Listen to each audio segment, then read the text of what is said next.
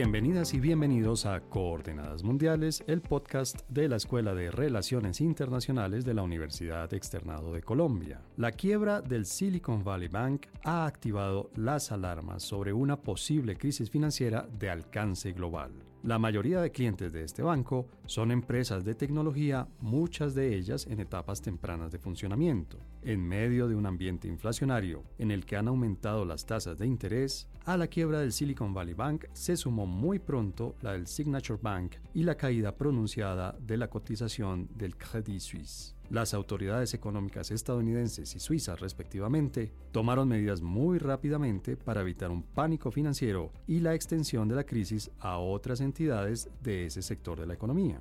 Volvieron a aparecer expresiones que no se escuchaban desde la crisis financiera de 2008, riesgo moral, relajación cuantitativa y por supuesto crisis y recesión. Por ahora no es claro si la crisis ha logrado ser contenida y qué tan profundo va a ser su impacto sobre una economía mundial que no se termina de recuperar del efecto de la pandemia y de las consecuencias económicas que ésta produjo. Para entender esta crisis, su verdadera magnitud y las consecuencias que puede traer para la economía mundial en general y la colombiana en particular, nos acompañan Silvia Juliana Mera, investigadora senior del Banco de la Vivienda, y los profesores César Gómez y Javier Garay de la Universidad Externado de Colombia.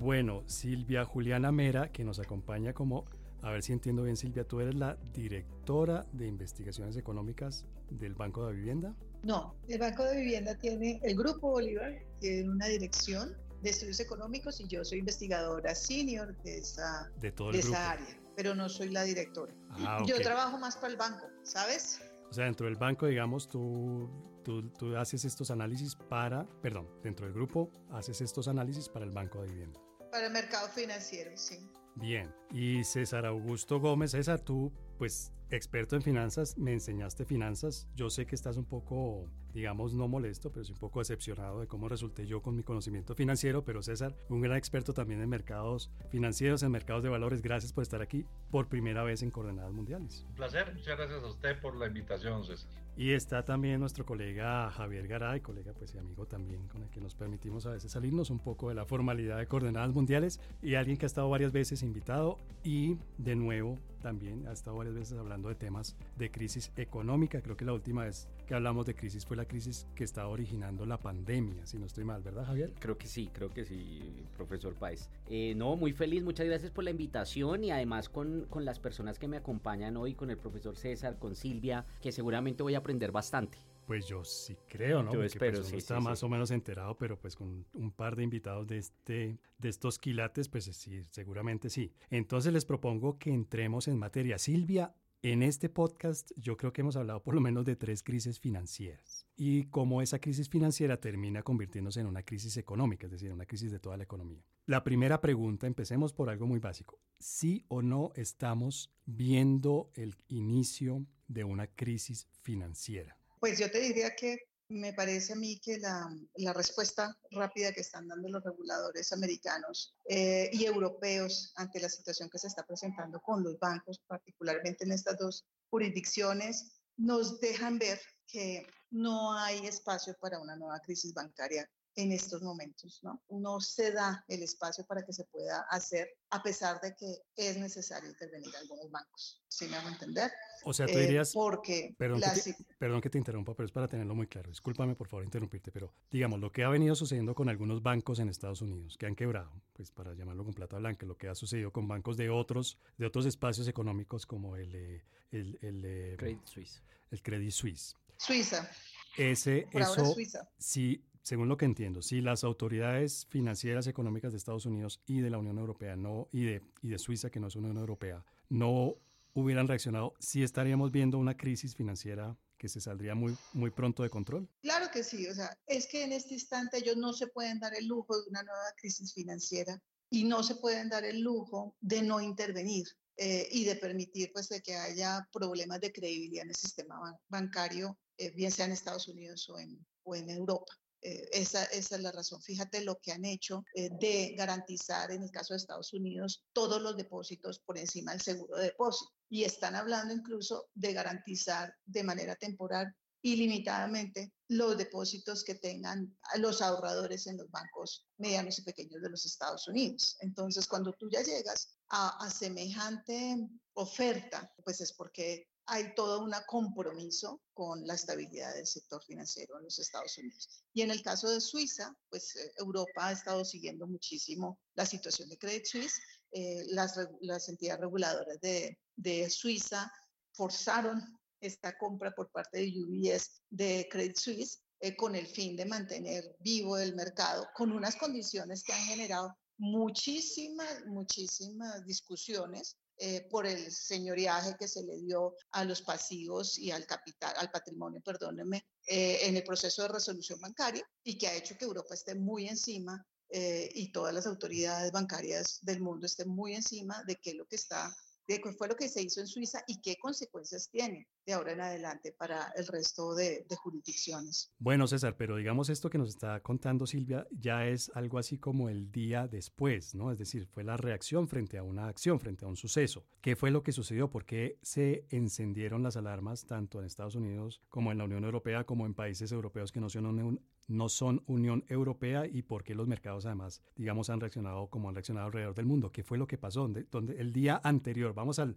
a la precuela, digamos que si esto fuera una serie de televisión o de cine, ¿cuál es la precuela? ¿Qué fue lo que sucedió? Perfecto, voy a empezar, eh, tratar de hacer un resumen ejecutivo de qué pasó con el, eh, con el más grande pues, de los que se ha quebrado en estos días. Eh, bueno, después de Credit Suisse no es el más grande, pero el Silicon Valley Bank. Eh, empecemos por decir que el Silicon Valley Bank eso, eso era, bueno, sigue siendo un banco que lo que atendía a sus clientes eran las startups. Entonces, eh, yo, yo, digo que esto es un poquitico parecido a lo que teníamos en el 99 con las .com. Era una cantidad de empresas nuevas, ideas nuevas, que todo el mundo invertía, todo el mundo pensaba que era el futuro. Eh, lo hemos visto en los últimos años, el desarrollo de las startups. ¿Y, ¿Y qué es lo que pasó? Que muchas de esas ideas empezaron a no funcionar. Esto ya tenían créditos con el Silicon Valley Bank, empezaron a dejar de pagar empieza como a hablarse en los mercados de qué es lo que está pasando, vienen unos retiros grandes, importantes del banco, de sus ahorradores. ¿Y qué tiene que hacer el Silicon Valley para poder atender los retiros que se están dando? Pues liquidar parte de sus inversiones, que muchas de ellas estaban en bonos del tesoro. Y aquí es donde pero todo. Antes de llegar a que hoy, antes cuando empieza, digamos, este virus a extenderse. Pero hay, hay, a ver si entiendo bien. Entonces, por un lado, digamos, estaba, su mercado eran las,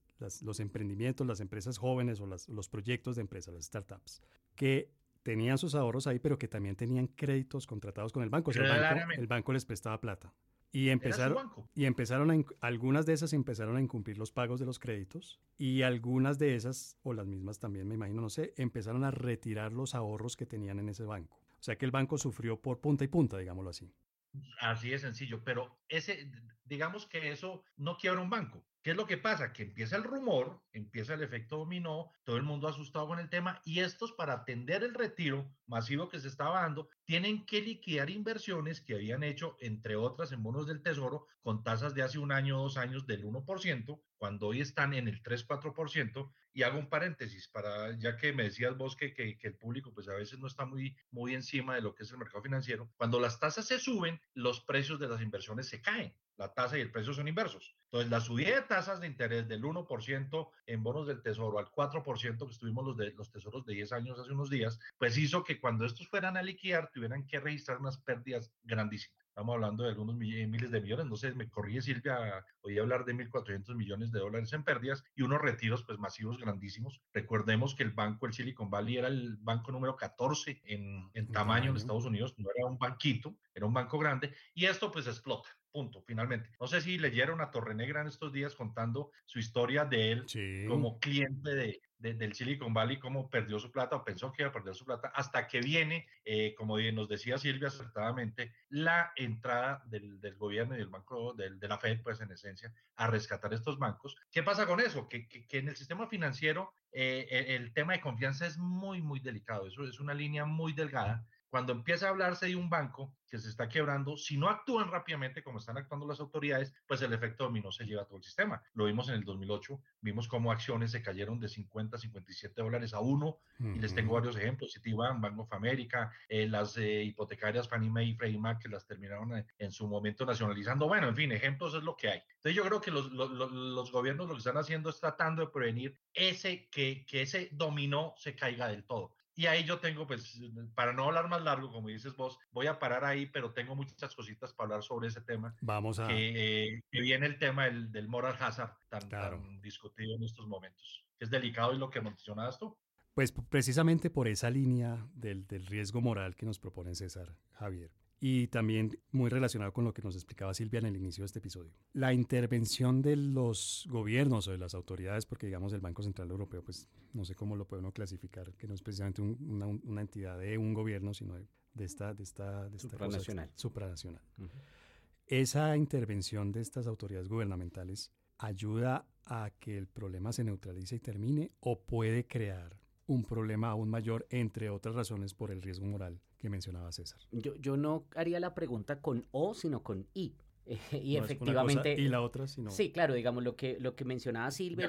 Yo, sí, yo creo que en el, en el corto plazo uno puede decir efectivamente se puede prevenir una crisis. Como señalaba el profesor César, efectivamente también hay un tema de confianza y las personas seguramente van a tranquilizarse en términos de esos, de esos retiros masivos, porque el temor era eso, ¿no? Que haya una corrida bancaria y que entonces todos comiencen a pensar, o los, los usuarios de diferentes bancos, incluso los grandes bancos, de los famosos too big to fail, eh, eh, sean. Eh, se vean eh, también afectados por un temor en un momento dado. Entonces, por eso los bancos centrales intervienen y ahí es interesante en dos sentidos, digamos. No, por un lado de la intervención directa que ha hecho la Reserva Federal en el caso de los Estados Unidos con lo que lo que mencionaron antes, pero también la concertación y la coordinación entre diferentes bancos centrales tanto europeos como estadounidenses para eh, eh, digamos evitar una corrida global bancaria, si se quiere. O sea, por un lado sí es necesario y conveniente. No, no estoy diciendo eso. Estoy diciendo que en el corto plazo puede evitar y solucionar los problemas de confianza. Sí, pero no se le olvide también el y.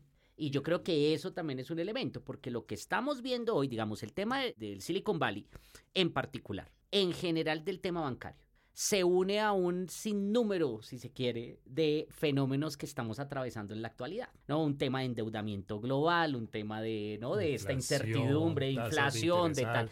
Exactamente, y todo eso es resultado a su vez de medidas anteriores que fueron consideradas necesarias, que fueron consideradas importantes y demás, pero que claramente desencadenaron unas consecuencias. Y yo creo que ahí es bien importante, efectivamente, mm, resaltar que todas estas medidas pueden resolver el problema en el corto plazo, pero están engendrando un problema que tendrá que recibir algún tipo de ajuste en algún momento dado. Silvia, ¿tú concuerdas con Javier? ¿Tú crees que estas medidas que, que tú nos explicabas son necesarias, digamos? y ayudan a apaciguar un poco, a calmar un poco las aguas, van a tener un costo y van a tener unas consecuencias negativas en el futuro? Yo creo que eh, indiscutiblemente lo que tenemos aquí es que cuando yo me refería a que los reguladores americanos no tienen espacio para darse el lujo de una nueva crisis, es básicamente porque desde la crisis de Lehman Brothers se, implementaron una serie de, regulaciones en Estados Unidos, la Dodd-Frank eh, y el desarrollo de toda esa normatividad que buscaba darle eh, solvencia y tener unas reglas muy claras de administración de riesgo para que los bancos no volvieran a quedar en una situación de administración de riesgo, como evidentemente lo tuvo el Silicon Valley Bank, de un mal manejo de riesgo eh, en sus inversiones hasta el vencimiento. Entonces, en primer lugar,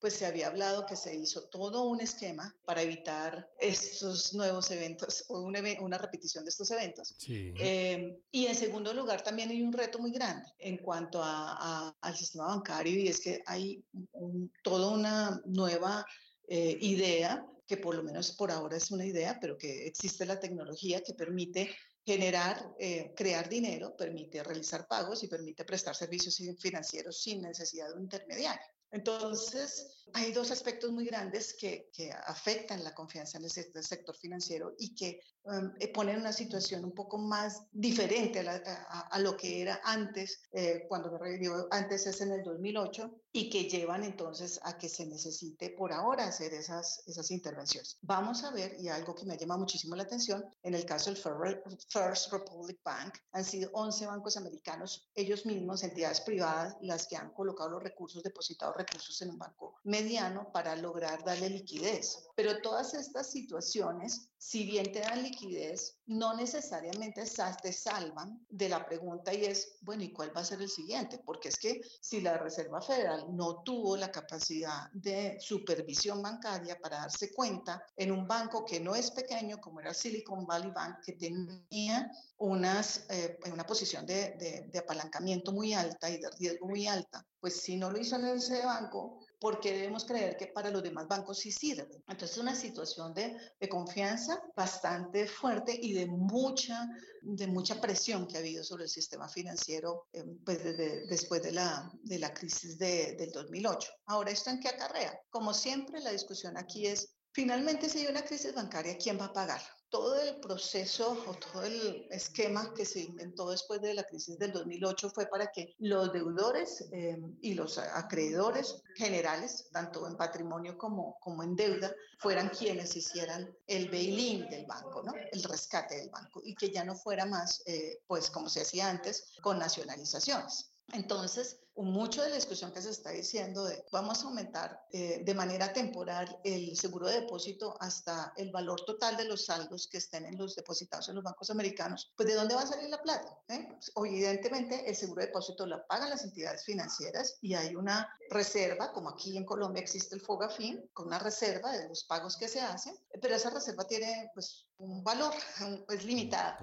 Y, y, y el total de depósitos es muy grande en Estados Unidos. Entonces, finalmente, ¿quién va a colocar los recursos? O sea, si se llegara a quebrar un banco, finalmente, ¿quién es el que va a colocar los recursos? Entonces, es, es eso lo que se quiere tratar de evitar. Si no se pudiera evitar, porque el tema de la confianza no se ha podido resolver del todo, porque sale alguna otra noticia que genera nuevamente preocupación, pues termina siendo un problema fiscal, como por lo general terminan siendo las, las crisis bancarias eh, en todas las latitudes. Entonces, allí es cuando, bueno, la pregunta viene, viene al caso, bueno, y entonces, ¿cuánto costaría eso, no? ¿Y qué implicaciones tendría? Y qué, frente al público en general, eh, qué, qué, mayor fuerza tomaría el movimiento cripto, por ejemplo, eh, y toda esta DeFi dentro de, de pues, del, del quehacer del sistema financiero eh, no solamente americano, sino dentro del imaginario colectivo pues, de, para dónde va el sistema financiero. Es, es, una situación de coyuntura bastante interesante. Claro, pero entonces ahí César, Silvia nos, nos, eh,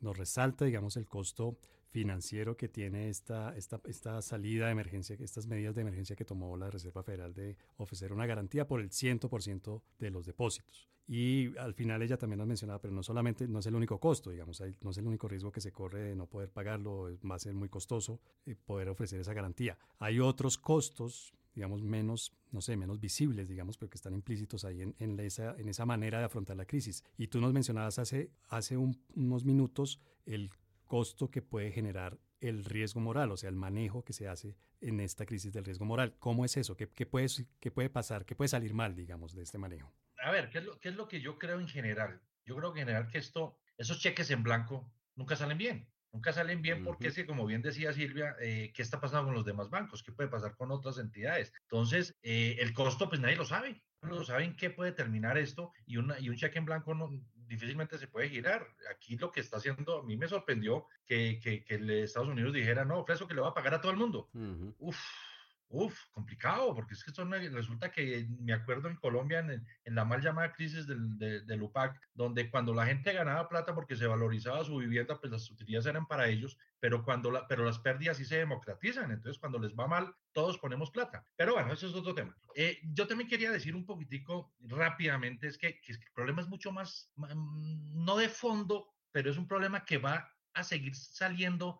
De hecho, lo hemos visto de cada 10, cada 15 años tenemos una crisis Punto. Son los ciclos de las economías. En, en el 2008, eh, ¿qué estamos pagando hoy? Hoy estamos pagando la pandemia, estamos pagando la relajación de, de, la pandemia con subsidios, con bajas de tasas de interés, con liquidez, que todos los bancos centrales lo único que, se, que saben hacer es dar liquidez y dar liquidez y dar subsidios. Pues hombre, simplemente con, con un año como el 2020, donde tuvimos una, un, un decrecimiento mundial, donde las tasas de interés estuvieron al cero, que venían de, en Europa al cero de mucho tiempo, pues simplemente se disparó y el costo que tenemos hoy se llama inflación, que es el costo de la pandemia, y de inflación viene tasa de interés. Entonces, más que todo, eh, ¿Qué costo viene adicional, hombre? ¿Qué va a pasar con la inflación? Nadie sabe. Aparentemente en Estados Unidos ah, ya paró, llegó al nueve y pico, ya el último dato fue seis, pero esperaban que, que tuviera un poquitico más de fuerza. Entonces no sabemos es qué va a terminar pasando con eso con la inflación y con las tasas de interés. Por eso el mercado estaba un poquitico, y, y vas rápidamente, César, el mercado estaba como presionando a la Fed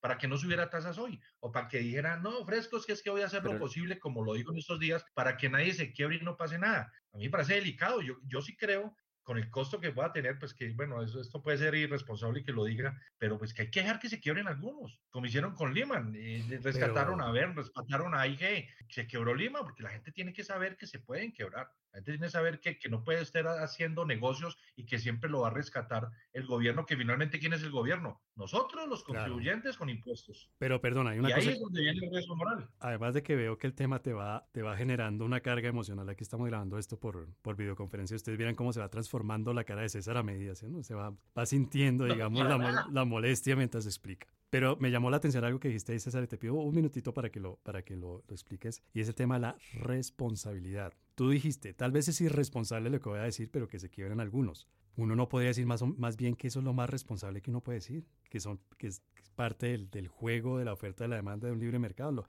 lo, más responsable no es dejar que eso funcione así y que, se, y que se corrija, o tal vez estas medidas pueden ser irresponsables, no sé. Yo creo que tienes razón, sí, sí, yo creo que fue una palabra de pronto mal utilizada. Eh, uno a veces con el susto de que no se va a generar pánicos y cosas de estilo. Sí.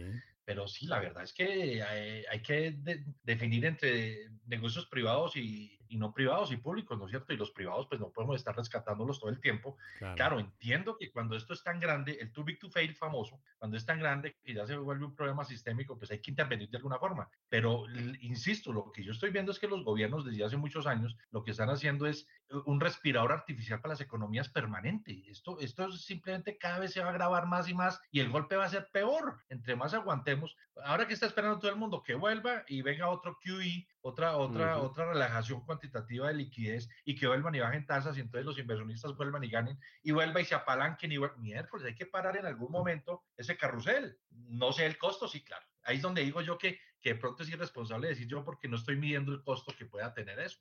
Claro, pero en, ese, en esa visión de costos-beneficios, ¿cuáles pueden ser los costos más graves? Quedémonos por ahora en la economía estadounidense y tal vez en la europea, pero ¿cuáles pueden ser los costos más graves, Javier? Los más grandes que tengan que pagar por la crisis, pero sobre todo por cómo se está manejando la crisis. No, pues es que yo, yo, yo en general eh, estoy de acuerdo con, con, el profesor César y claramente hoy estoy, estoy muy de acuerdo. Gracias por invitar a una persona que esté de acuerdo conmigo, César. Usted sabe eh, que para que quede claro, no consultamos con usted aquí en Exactamente, sí, sí, es sí. Nuestro no, productor sí. Rafael Piñeros, que, al que agradecemos mucho por organizar esto. Pues. Pero, pero efectivamente, digamos, ahí hay, eh, eh, el profesor lo que ha hecho es un listado de diferentes costos que además los estamos viviendo en el día de hoy, ¿no? Digamos, hay unos efectos, si se quiere, en términos de los indicadores macroeconómicos, eh, llámese inflación, ¿sí? llámese tema de tasas de interés, etcétera, unos costos en materia de el anclaje en política económica. Efectivamente, ahorita todo el mundo va a comenzar a, reclamar porque ya saben que lo se ha hecho desde 2008 las políticas de flexibilización cuantitativa que son recurrentes, eh, que buscan de manera artificial mantener una fiesta que ya no tiene más combustible. Eh, hay unos costos desde el punto de vista social, ese tema de la socialización de las pérdidas. Eh, y una cosa ahorita que, mencionaban, la Reserva Federal tal vez, fíjense, y ahí hay la, ambivalencia eh, de, de, la política económica hoy en los Estados Unidos, el gobierno federal está diciendo unas cosas y la Reserva Federal acaba de decir que sube las tasas de interés. No tanto como, como se había se, esperaba antes y demás, pero siguen con esa preocupación por el tema de la inflación, lo cual también hay un tema y una información de cuáles son las expectativas y las perspectivas a futuro ahora con este tema bancario. Entonces, fíjese que hay muchos elementos y hay uno que yo sí creo que es, es vital y es en términos de, ¿cómo ponerlo?, la, del desempeño o de la estabilidad política porque este tipo de decisiones económicas que garantizan, por ejemplo, el rescate a los irresponsables, aquellos que toman decisiones equivocadas, voy a matizar, porque no necesariamente son irresponsables, ¿no? El tema de las startups, pues hace parte del juego. Claro, hace parte. tienen éxito y se convierten en grandes empresas y otras Exacto, y puede ser que no, que sí, pero digamos ahí sí el problema es del banco mismo que, que eh, se metió todos los huevos en una sola canasta, podríamos decirlo, y eso lleva también a que haya una equivocación pero, pero, pero en últimas, el tema es que irresponsables o no irresponsables, el resultado del juego, pues tiene unos costos y eso no tiene por qué acarrearlos el resto de la sociedad. Y entre más se sigan manteniendo y haciendo que sea el resto de la sociedad el que pague las consecuencias de los resultados de unos pocos, pues eso también puede garantizar eh, o seguir manteniendo unos problemas de inestabilidad política que los estamos viendo reflejados en populismo, que los estamos viendo reflejados en gobiernos eh, que además venden, eh, ¿no? La, los, sí, venden humo, venden una, una, ilusión, una utopía, pero que resulta siendo también muy costosa desde el punto de vista humano. Eh, si me permites contemplar, perdóname, complementar un poco. Claro, Silvia, adelante. Yo quería resaltar el costo, como te habías preguntado, sobre la economía americana. En términos de desempeño económico, pues básicamente una crisis bancaria por lo general es un catalizador perfecto para una recesión. Eh, y eh, pues una recesión lo general que trae es pérdida de empleo. Evidentemente una recesión es deflacionaria también, ¿no? Se reduce la inflación en la medida en que la gente no tiene ingresos pues para poder comprar. Pero, pero el gran temor y por qué se han reducido las expectativas de mayores incrementos de tasa de política de la Fed, eh, básicamente es ese temor a que esto termine con pérdidas de ahorros para empresas eh, que pierden su capital de trabajo y que pues se ven abocadas a cerrar y evidentemente a generar despidos y eso pues llevaría a una recesión. Entonces ese es el gran temor eh, finalmente al que estamos hablando porque por lo general las recesiones explotan o por una burbuja inmobiliaria o por una burbuja financiera o por ambas como en el caso de Lehman Brothers, eh, en el, caso de la crisis de Lehman Brothers, pero ese es el gran temor, ¿no? Que se pueda derivar de esta situación un problema muy grande por diferentes canales, el canal de la confianza, el canal de, de la liquidez, en general, eh, que haya, que haya, que se tenga una recesión más grande. César. Eh, y ese es el costo. Déjame decir una cosa, César, por favor. de acuerdo con Silvia, evidente, algo que hay que admirarle a los bancos centrales, en especial a la Fed, bueno, no a todos, es, ese balance que tienen que hacer permanente. De, las recesiones creo que son, es algo natural, es algo natural, así como, como los crecimientos económicos en unos momentos eh, muy, muy altos, pero es, el ciclo económico de la vida de, de, los países y de las economías. Unos, unos años buenos, unos años bajos, y les toca a, los bancos centrales estar eh, haciendo un balance continuo de que esa recesión no se vaya a ir demasiado, eh, como dice Silvia, que termine quebrando muchas empresas y, y, y generando eventualmente, como lo que teníamos en el 2008, y era una gran depresión, ya una recesión sin una depresión. Lo que tuvieron que hacer en, en, la pandemia, pues hombre, nada que hacer, tenían que hacerlo todos los gobiernos, ¿no es cierto? Pero hoy estamos pagando el costo. Lo que quiero dejar claro es que la gente tiene que saber que esas cosas tienen un costo. Y el costo hoy es este, inflación, tasas de interés altas, algunas quiebras, y ahí es donde eh, confiamos en nuestros bancos centrales que logren manejar el tema de tal forma que no termine eh, yéndose más allá de donde debe ir. Lo que decía Javier ahorita, eh, totalmente de acuerdo, que lamentablemente esta situaciones lo que hace es incrementar estos gobiernos populistas que empiezan a ofrecer de todo y la gente votando por ellos y eso sí que, personalmente pienso, eso sí que puede agravar los problemas a futuro. Pues hay mucho por hablar, pero cedo la palabra para que no me diga... Mm". No, no, no, yo solamente quería, desde mi gran y profundo conocimiento financiero, es lo que nosotros los grandes expertos en finanzas, obviamente me estoy burlando de mí mismo, llamamos de eso tan bueno, no dan tanto.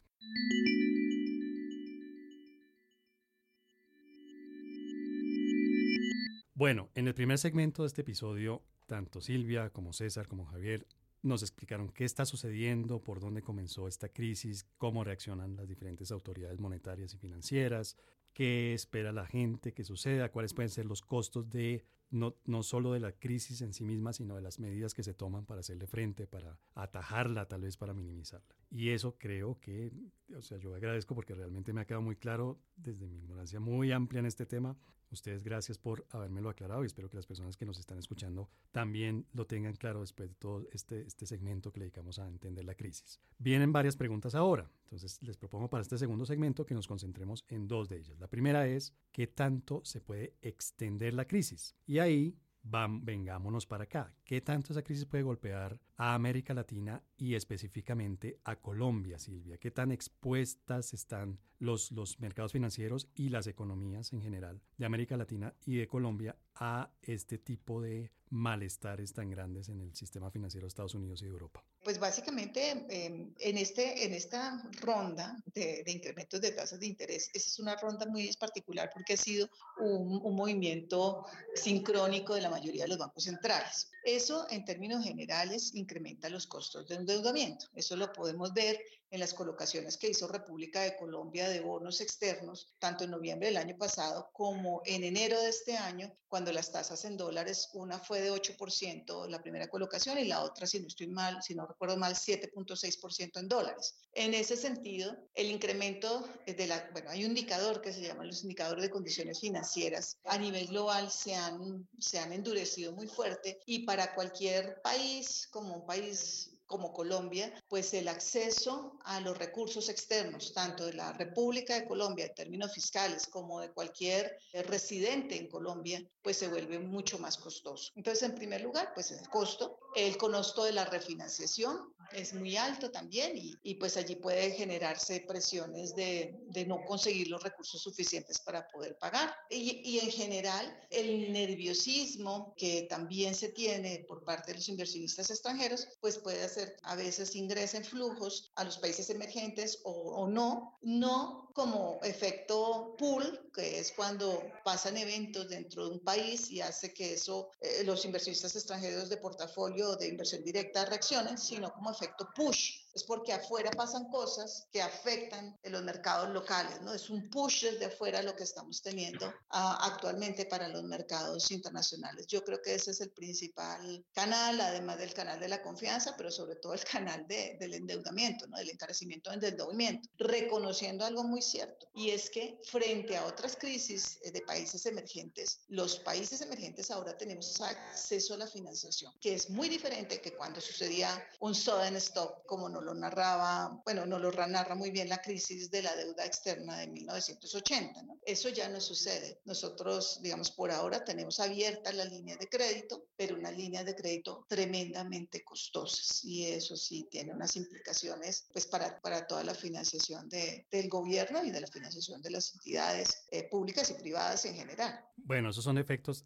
de nuevo desde mi ignorancia, que uno podría decir que son relativamente indirectos, encarecen los, el, valor del el, precio del dinero, conseguirlos hace un poco más difícil, etcétera, etcétera. Pero César, ¿podría uno hablar también de, de efectos más directos o, o, más, no, no, creo que indirecto y directo no es precisamente la manera de escribirlo, pero digamos unos efectos más estructurales si se quiere, o sea, podríamos estar hablando de entidades de, financieras de América Latina, de Colombia en particular, que están expuestas y que podrían incluso llegar a, no sé, a perder parte de su valor o incluso quebrar. Ahora, eh, sí, yo creo que antes de un sí voy a decir lo siguiente. Eh, Colombia, el sistema financiero está relativamente bien. Yo creo que las cifras, eh, eh, aquí me corregirá Silvia, que conoce más y está directamente involucrada con el tema económico del Banco de Vivienda, que es un ejemplo de entidad financiera en, en Latinoamérica y en el mundo. Yo las cifras en Colombia son muy buenas son muy, muy buenas. Eh, lo que tengo entendido es que la cartera vencida, me corrige Silvia nuevamente, eh, no ha mostrado, pues claramente si hay un deterioro en algunos, en algunos sectores, el tema de construcción, yo personalmente eh, le tengo un poquitico de miedo porque claramente ya hemos visto los niveles de desestimiento de compra de muchos deudores. Aquí es donde entra también el gobierno este a, hacer cosas locas como el tema de, de las ayudas y los subsidios a, vivienda, donde ha obligado, entre comillas, a gente a decir, no, yo ya no, no compro después de haber pagado una cuota inicial hace dos años. No, yo ya no voy a comprar nada. Entonces yo creo que hay, hay sectores que eventualmente sí van a, a, empezar y se, han, y se ha notado algo de deterioro, pero en general las cifras son muy buenas. Los niveles, de, lo de, los niveles que deben tener eh, los bancos en Colombia creo que están muy, muy, muy, muy bien eh, establecidos. Los bancos son juiciosos, en general son, pues, no se alejan del riesgo siempre de lo que es prestar y colocar, ¿no es cierto? Pero mm, captar y colocar, pero en general están muy bien. Entonces yo no creo que haya un contagio directo. Lo que sí pasa es que tenemos una dinámica propia. Entonces esa dinámica propia que les estoy comentando de, de algunos sectores como el sector construcción, donde ya ve uno gente eh, gagueando, como digo yo, molestando un poquitico con el tema del negocio, donde hay, eh, no sé cómo irá la cartera en sí, insisto, de ese tema, pero, pero hay una dinámica propia de nuestra propia inflación, de nuestras propias tasas de interés, de un dólar alto que no cede. Y, es cierto lo, que decía Silvia de, de, ese, ¿cómo le llamas tú? ¿El push, eh, Silvia? No, no sé a qué te refieres exactamente, pero digamos, a los factores internacionales que, que afectan lo local son los push.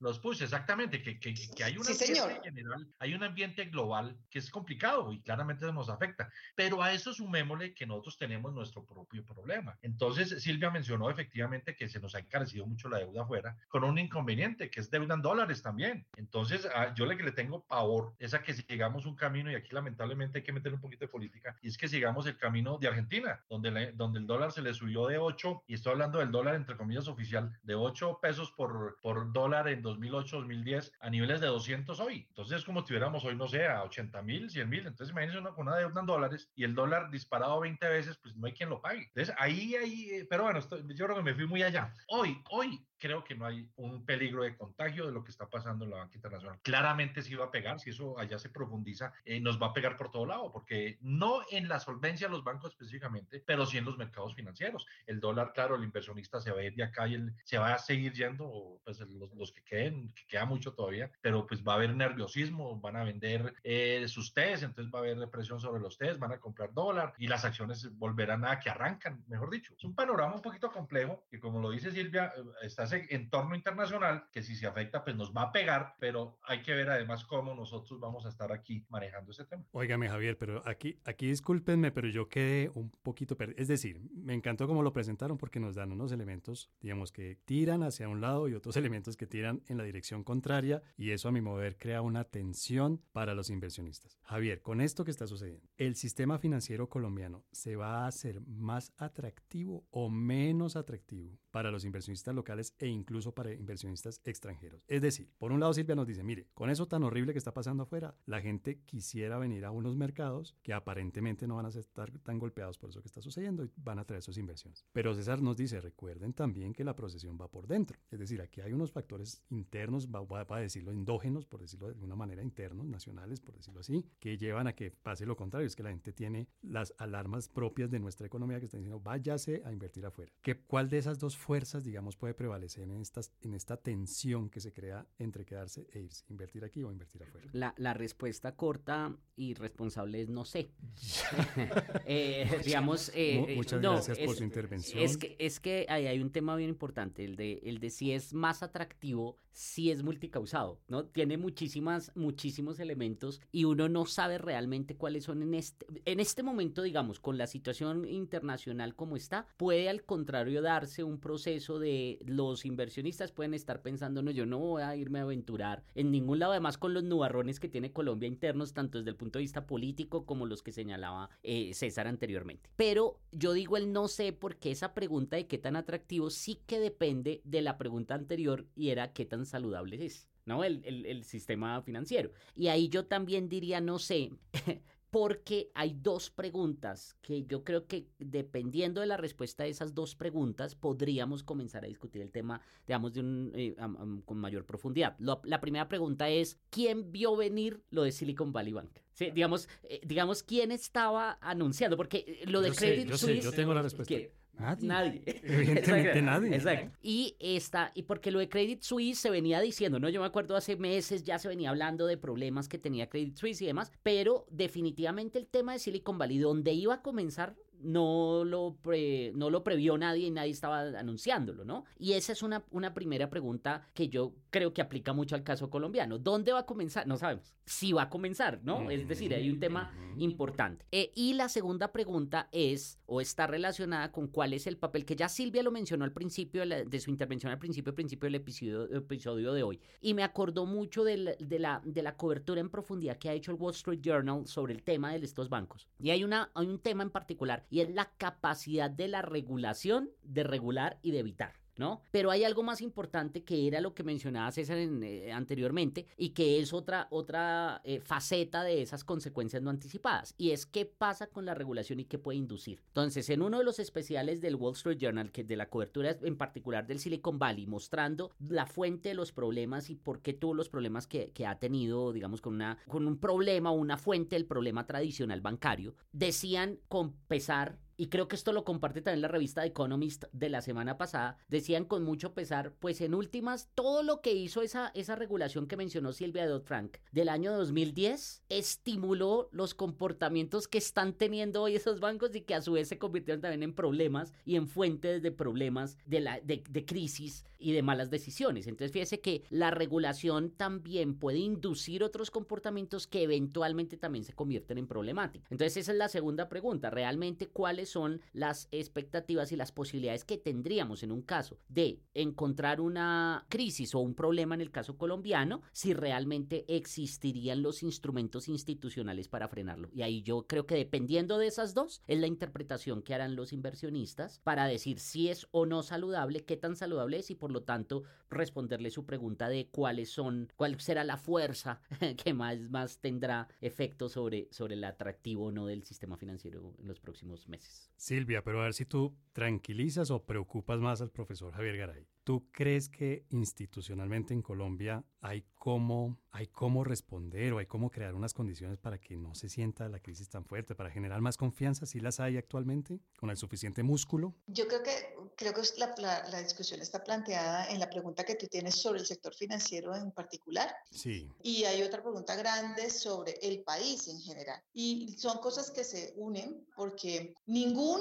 eh, emisor colombiano puede tener una calificación por encima de la República de Colombia. A eso me refiero cuando yo te digo que los inversionistas entran a, República de Colombia y, República de Colombia se está financiando al 8% en dólares. Entonces, si que República de Colombia se financia al 8% en dólares, pues ningún residente colombiano puede pedir un precio más bajito. A eso me refiero cuando hablamos de República de Colombia. Ahora, perdón, lo más eh, barato. República de Colombia es el, lo... más barato, es República de Colombia, se denomina el benchmark. El benchmark benchmark para cualquiera, para Ecopetrol, para ISA, para Banco de Bogotá, para, para cualquier emisor, Nutresa, por nombrar algunos ejemplos de emisores que pues todos conocemos que son activos tanto en los mercados locales como internacionales. El benchmark siempre es el soberano. Entonces, si el soberano está pagando 8% o 7,60 en dólares, pues nadie puede pagar menos. Es, eso es lo mínimo que se, pues, se pide. Entonces, eso en ese sentido, por eso les decía, hay una conexión directa, porque si yo sé que para República de Colombia le vale 7,60 financiarme, financiarse y yo soy una empresa colombiana, pues yo ya sé que eso es lo mínimo. De allí para adelante sigo pues lo que me cobren a mí.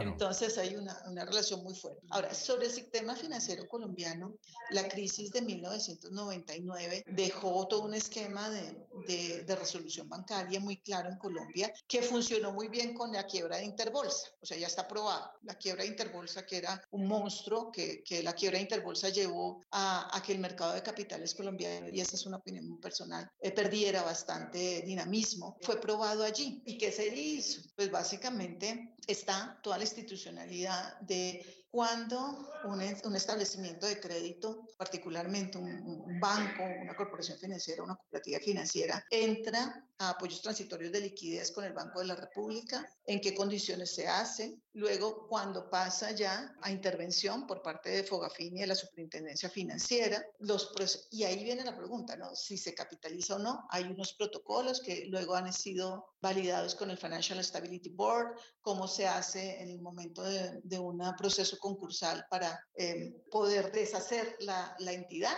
En el caso de Interbolsa funcionaron muy bien todas las operaciones que se tenían que deshacer, porque Interbolsa era la interconectividad de Interbolsa en el sector financiero era grandísima y allí funcionó muy bien. Como ustedes saben, se cayó Interbolsa y las demás entidades financieras eh, colombianas, pues algunas tuvieron que recibir pérdidas, pero en general en operaciones de mercado monetario se lograron solventar. Si ustedes recuerdan, algunos bancos compraron el portafolio de bonos de Interbolsa, posición propia. Algunas otras comisionistas de bolsa compraron el portafolio de acciones de Interbolsa, comisionista de bolsa, eh, perdón, de, acciones de Interbolsa, digo bien, así digo bien, comisionista de bolsa. Y todos los demás procesos eh, en cuanto a esa interconectividad se lograron colocarle las barreras y se hizo el procedimiento de manera que no generara un efecto dominó. Y creo que eso ya está probado y creo que muy bien probado porque Interbolsa era la comisionista más grande que había en Colombia. Y se nota, todavía se nota el vacío de Interbolsa, un poco. Entonces, eh, eso que se creó en el 89, eh, perdón, en el 99, se probó con la crisis, con, la, con la quiebra de Interbolsa y nos deja con un sistema, con, con unos procesos, una red de apoyo, como se llama, bastante claro en cuanto a reglas y cómo funciona. Sin embargo, pues, eh, pues en un caso como se llegara a presentar, pues habría que ver en qué circunstancias se presenta, quiénes son los dolientes. Eh, bueno, cada, cada circunstancia es particular, ¿no? Pero digamos, si Colombia tiene una forma de, resolverlo, pues sí existe una y funcionó en su momento con Interbolsa. Habría que ver en otras circunstancias si funciona. Pero no, lo que iba a decir es, finalmente, pues em, dependerá de mucho también de la voluntad política que se dé en ese momento, en fin, de una serie de parámetros que en algunos casos pues no son, no son fáciles de prever en estas circunstancias, pero que, que en términos generales sí están allí. Uy, caramba, Silvia, tú mencionaste ahí un, un comentario al final que da para un episodio completo y es la relación entre gobierno y economía, gobierno entendido como quién está en el gobierno y qué haría frente a una situación así. Pero César, tú compartes esa, ese optimismo, digamos, ese eh, mensaje de tranquilidad que nos da Silvia y es que aquí tenemos una, una red de apoyo, una red de seguridad que aguantaría un golpe fuerte. más que, más, mira, César, más que red de apoyo es que yo creo que efectivamente, como lo dijo Silvia, funcionó bien. Y hago un comentario en la mitad. Yo trabajé en Interbolsa hasta el 2007 y eh, esta se quebró en el 2012, pero era accionista y tenía muchas acciones. Y por eso yo hablo muy, cuando hablo, lo hablo con, con convicción. Uno hace unas inversiones y uno es responsable de sus inversiones. Y cuando uno hace un negocio y le sale mal, pues tiene que asumir las pérdidas. Y yo perdí mucha plata ahí y muchos amigos y todos perdimos mucha plata porque estábamos invertidos y, no manejamos adecuadamente el riesgo, lo que sea. Pero bueno, paréntesis cerrado. El tema va a que lo que dice Silvia, efectivamente funcionó bien, se, evitó un riesgo sistémico, un efecto dominó clarísimo que pudo haber sido muy grande, es que Interbolsa manejaba fácilmente el 35% de, lo que era el mercado de clientes de, en acciones, por ejemplo era muy importante, éramos cuando, bueno, cuando yo estaba en el 2007, fuimos, llegamos a ser uno de los dos primeros creadores de mercado en el mercado de deuda pública. Interbolsa, cuando nació el mercado de deuda pública en 98, bueno, nació en 96, por 98, 99, 2000, fue impulsador grandísimo, o sea, era un actor grande en el mercado. Silvia lo mencionó, el, el, puesto de bolsa más grande por donde se le mire, y la verdad se manejó bien, sí, hicieron unas cosas malas, eh, los culpables terminaron en la cárcel, sí, nos quebramos los accionistas de mala, estábamos invertidos mal, punto, pero se manejó bien no pasó más allá. Ahora, más que eso, y Silvia, aquí quiero que me confirmes, yo lo que veo es que las cifras son buenas todavía. O sea, no, sé cómo está el tema de, la cartera vencida, Silvia, qué tanto ha subido, no he mirado últimamente, pero, pero lo que yo tengo en la cabeza es que está bien, y eso es lo que más me tranquiliza por ahora, combinado y complementado, claro está, con todo lo que mencionó Silvia, de, que tenemos un sistema, no de apoyo, no hablemos de apoyo, sino un, problema, un, un sistema de regulación y de alertas tempranas que pueden ayudar eventualmente a paliar cualquier crisis o, o anticipar anticiparla y que los gobiernos o, el Banco Central o el mismo gobierno pueda eventualmente intervenir en, este tema. Vamos a ver, no sé Silvia, ¿qué, ¿qué, me dices de la cartera vencida y los indicadores cómo van? Es que estaba tratando de recoger en mi mente los indicadores, pero en general, la, digamos, en términos de crecimiento de cartera, esa se ha desacelerado como se esperaba y en términos de crecimiento de la cartera, perdón, de la cartera vencida, yo no recuerdo en este instante la cifra, no me podría comprometer con una cifra, pero eh, el indicador es tal que no muestra ningún cambio frente lo anterior o ningún cambio significativo como para que resaltar y generar una alerta y no lo ha hecho así tampoco porque pues ni la superintendencia financiera lo ha mencionado ni, ni, el, ni el Comité de Seguimiento de la Estabilidad del Mercado Financiero, eh, del, mercado, del Sistema Financiero, lo ha mencionado. Entonces, sí, los deterioros de cartera seguramente van a continuar durante este año, consistente pues con los problemas de, de refinanciación, por ejemplo, en algunos casos, pero y, en, y pues consistente también con un proceso de desaceleración económico que es normal que se presente, pero en general el sistema financiero colombiano tiene una cartera bastante sana y tiene indicadores bastante buenos de, de métricas de crédito, de métricas de incluso en la parte de tesorerías y ese tipo de, de inversiones ya un poquito más eh, que requiere mayor apalancamiento y riesgo o que se administra mayor riesgo, los bancos colombianos en general también son conservadores, ¿no? Sí. En general. Y Silvia, el hecho de que tú no recuerdes la cifra quiere decir que no es tan alarmante como para recordarla. Es una buena noticia que tú no la recuerdes. Sí, es que me, me da miedo decir un número exacto porque, porque no lo no, tengo no. aquí validado. Pero quiero decir, si, fue, si fuera mala, seguramente la recordarías hasta la milésima. Total. Ah, sí, eso sí. La recomendación bibliográfica de Coordenadas Mundiales. César, ¿qué le puede recomendar a una persona que quiere entender mejor este tema de las crisis financieras, de la actual y de las pasadas? ¿A dónde lo mandas tú a buscar información de buena calidad?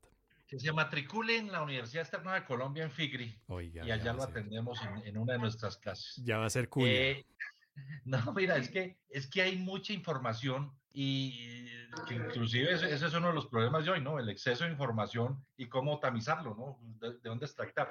Entonces uno encuentra todo lo que quiera, uno, no sé si han oído hablar del Inside Job, un documental que hicieron del 2008, que me parece un poquito amarillista, pero por ejemplo, el que quiera entender eh, eh, lo del 2008, para mí la mejor película que muestra perfectamente es Too Big to Fail, muestra qué hizo la Reserva Federal efectivamente para manejar ese tema. Eh, eh, coincidencialmente hoy la mostré la película en, en, en, uno a unos de mis estudiantes, pero para mí, el que quiere entender 2008, básico, esa película, que la vea. El que quiere entender lo que está pasando ahora, pues hombre, eh, ahí no sabemos qué está pasando desde fondo, ¿no? Hasta ahora están mostrando que esperemos que no sea la sí. punta del iceberg. El tema de lo de Credit Suisse, lo decía Silvia, eh, el banco y lo dijo Javier también, ese banco venía deteriorándose hace mucho rato, eh, simplemente explotó, yo creo, pero el, la, las cifras del banco no eran buenas hace mucho rato, entonces no debería haber sido sorpresa, pero fue sorpresa, ¿no? Y lo que están haciendo los bancos centrales me parece que es eh, la repetición de la repetidera y es mantener ese respirador artificial del cual yo tengo muchas dudas porque estamos en una pirámide eh, mundial.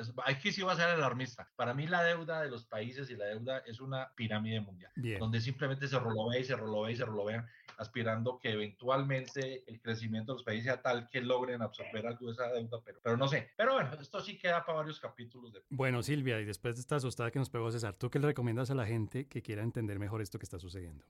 En YouTube hay un documental interesante de hace tres años que se llama Panic, la historia no contada del 2008, y es una, un documental donde está, habla hasta George Bush, habla Obama, habla los protagonistas de, de toda la crisis del 2008, habla, que me parece súper interesante, la pelea porque estaban en campaña presidencial, entonces lo que sucedía en Washington mientras estaban tratando de, resolver todo el problema, y es de, de, de, la mano del secretario del Tesoro, de, bueno, de todos los protagonistas, eh, entonces me parece muy interesante. Y el otro recurso es la página web del Financial Stability Board, eh, que es www.f de Financial, S de Stability y B de burro de Board .org. Allí, esa es una entidad que se, eh, supranacional que se creó eh, a, partir de la, de la, a partir de una decisión de, de, los mandatarios del G20 con la crisis de Lehman Brothers y habla pues de todo lo que, lo que se ha querido eh, implementar en estándares de resoluciones de, de crisis bancarias, bueno, una, un, unos materiales con estándares internacionales o propuestas de estándares internacionales muy interesantes que creo que puede ser muy útil para quien quiera encontrar información ya más detallada de, de, estos temas. Bien, y Javier, usted nos habló de unos especiales del Financial Times. No, de Wall Street Journal, pero, pero no Esa es eso lo primera, que quiero. Sería la primera recomendación. Sí, sí puede ser, eh, sí, la, la, eh, lo, toda la cobertura que ha hecho el Wall Street Journal, eh, yo la recomiendo porque sí, en, en, efecto, se ha producido mucho, mucha, mucha eh, opinión y mucho comentario que puede bajar y, y, y aclarar unas cosas. Pero quería hacer una recomendación un poco más estructural. Este es un libro de un financista eh, que creó, desarrolló un modelo que yo, yo le tengo muchas críticas, pero me parece interesante para los interesados además en estos temas ver cómo realmente se pone en práctica. Ese inversionista se llama Ray Dalio eh, y tiene un libro que se llama Principios para lidiar con el orden mundial cambiante. Es un libro relativamente reciente y ahí pues hace una propuesta de ciclos económicos con unas explicaciones y unas variables no solamente políticas sino también internacionales y yo creo que puede ser interesante para darle sentido también a lo que está pasando hoy. Bien, permítanme, yo les deletreo aquí, Reyes R-A-Y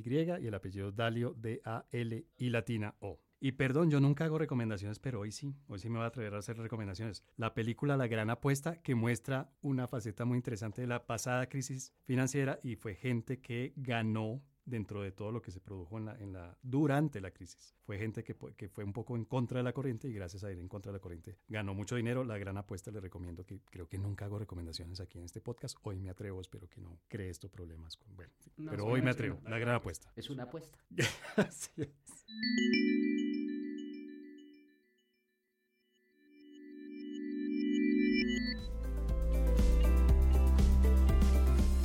Bueno, Silvia, gracias Silvia Mera, gracias por haberte tomado este, este ratico, esta hora un poquitico larga que tomamos hoy para, para grabar este episodio de Coordenadas Mundiales. Muchísimas gracias por habernos traído esa visión que tienes desde tu trabajo cotidiano en uno en el principal grupo económico del país. Muchas gracias por habernos venido a hablar de este tema. Muchas gracias por la invitación y pues un gusto conversar con todos ustedes también, aprendo mucho. Y César eh, Gómez, mi profe de finanzas, muchas gracias por estar aquí otra vez enseñándome muchas cosas y explicándome muchas cosas. No, gracias a vos y gracias a Javier. Un placer conocerte, Silvia. Y no, siempre un placer. Eh, lástima que no. Me gustaría más en vivo con un cafecito. Creo que la próxima vez me les. Si hay próxima vez, allá voy para que me regalen un cafecito. Seguro hay próxima crisis, hay próxima vez. Javier, muchas gracias por habernos acompañado y haber explicado también este, esto que está sucediendo hasta ahora, que se está desarrollando. No, muchas gracias por la invitación, César. Muchas gracias además por, por esas dos personas con las que comparto, además que con gran conocimiento, César y, y Silvia. Muchas gracias y mucho gusto. El del conocimiento es César Gómez. ¿Cómo? El del conocimiento obvio es César Gómez. Bueno, muchísimas gracias. Muchísimas gracias a Rafael Piñeros por la producción. Muchísimas gracias a don Javier Villamizar por la grabación y la edición. Y por supuesto, muchas gracias a todas las personas que nos acompañan, que nos escuchan en cada episodio. Muchas, muchas gracias.